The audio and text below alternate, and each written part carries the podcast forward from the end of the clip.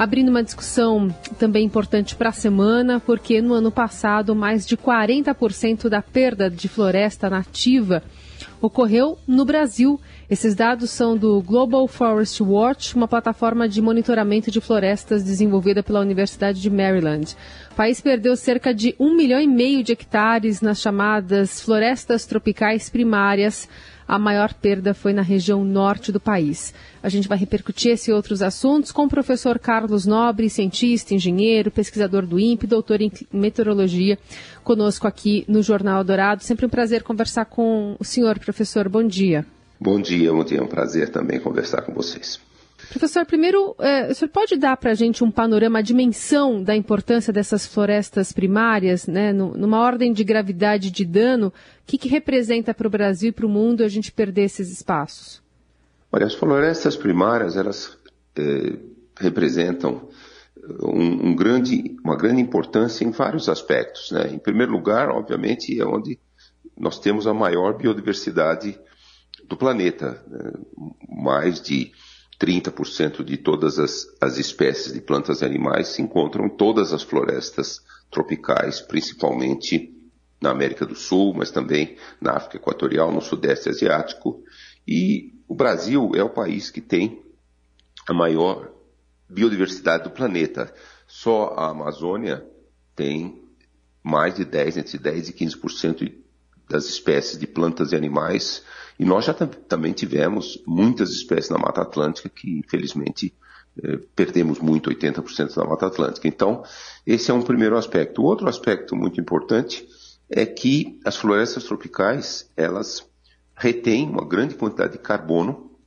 Então, é muito importante manter esse carbono nas florestas, porque se, se esse carbono, se as florestas desaparecem, ele, ele acaba na atmosfera e contribui muito para o aquecimento global. E também as florestas tropicais, elas re retiram gás carbônico da atmosfera, assim como todas as florestas do mundo, e contribuem para que o aquecimento global não acelere muito mais rápido do que nós já estamos observando.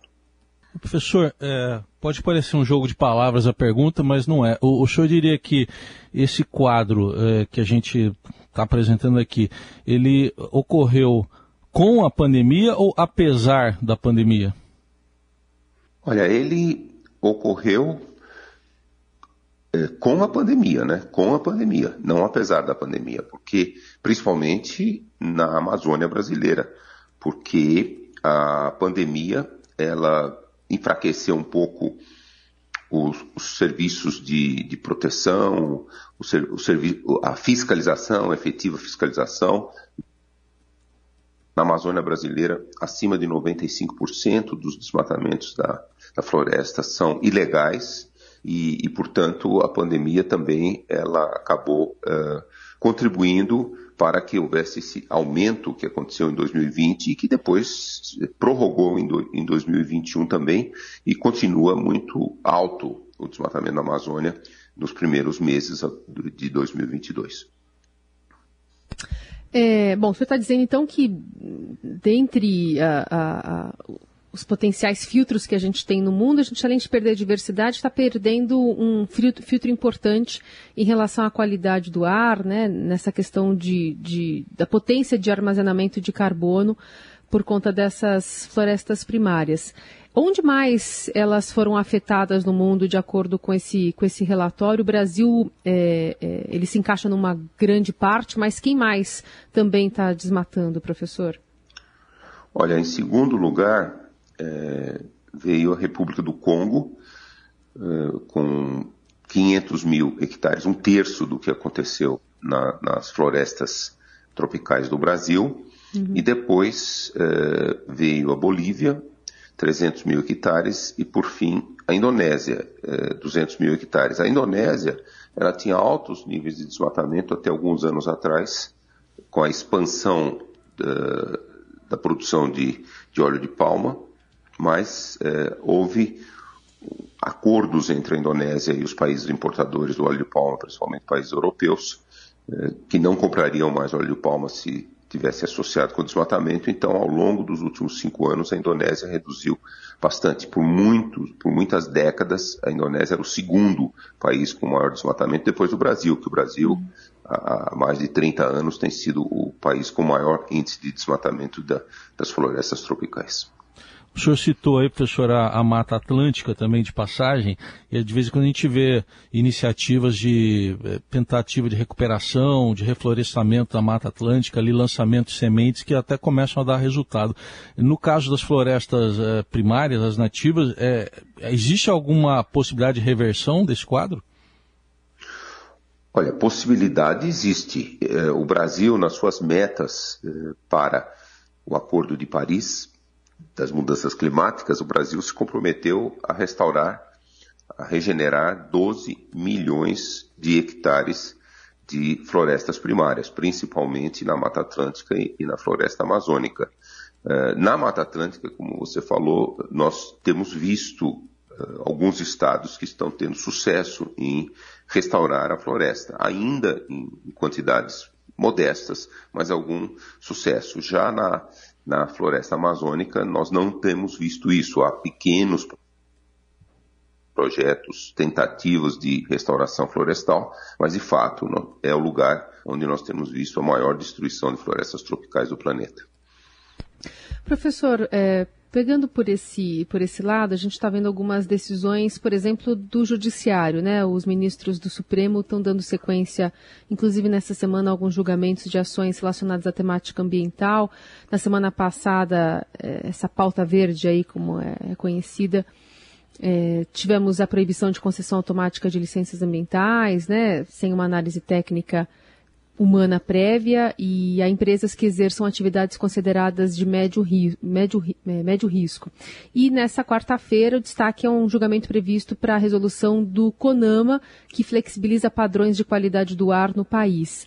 Queria é, entender a importância dessas pautas estar serem é, é, estarem sendo, na verdade, decididas pelo judiciário, né? Parece que os legisladores e os executores, né? O poder legislativo e executivo não estão, de fato, dando a importância necessária para essa pauta que a gente está tratando aqui, por exemplo, sobre o risco dessas florestas primárias, e de, de decisões que vêm, no final das contas, pelo judiciário, se essa é uma via, já que a, a alternativa não existe. É, nós temos que realmente confiar muito que o judiciário nessa questão da, das florestas primárias tem sido a tábua de salvação para o país, né? Porque nós, eh, nesse governo atual, o governo federal, nós temos visto uma política muito clara de expansão da agricultura tradicional, da agropecuária, principalmente da pecuária, a expansão da mineração, em todas as áreas de florestas, inclusive áreas protegidas e territórios indígenas. Nós temos visto também uma tendência do legislativo do Congresso Nacional de aprovar uma série de medidas legais, legislações que incentivam o desaparecimento das florestas tropicais, eh, como por exemplo essa de, de eh, empresas de, de nível médio, de porte médio, não necessitar fazer um pedido de autorização para desmatamentos. Eh, então, felizmente e, e, finalmente ainda nós temos um judiciário, principalmente o Supremo Tribunal Federal, que se preocupa muito com isso eh, e está já há, anos eh, elaborando soluções para essas medidas e todas agora estão nessa semana né, nesse, nesse conjunto de medidas e eu tenho certeza que o Supremo vai votar e aprovar as melhores soluções para essas medidas, que é a volta das fiscalizações uh, em todo o Brasil, ou a volta de representação da, da sociedade civil Mas o senhor nos vários essas... órgãos, como o CONAMA, no Conselho da Amazônia. Então, é, essa, essa é, um, é, é, é, a, é a última tábua de salvação para nós procurarmos salvar as florestas tropicais do Brasil. Mas o senhor acredita que essas determinações serão cumpridas, né, levando em conta o contexto e os conflitos entre o executivo e, e o judiciário, especialmente o STF?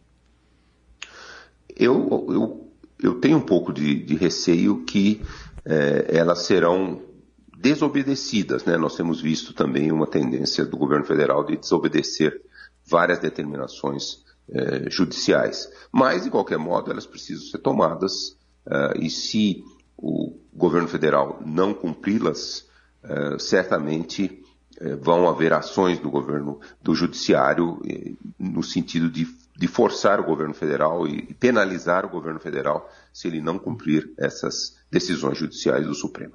Professor, agora, na campanha que ainda é pré-eleitoral, né, oficialmente falando, a gente ainda vê pouca discussão sobre esses temas. Né? O senhor vê da mesma forma? O que, que precisaria haver de discussão para a gente ficar atento em relação a esse tema na eleição?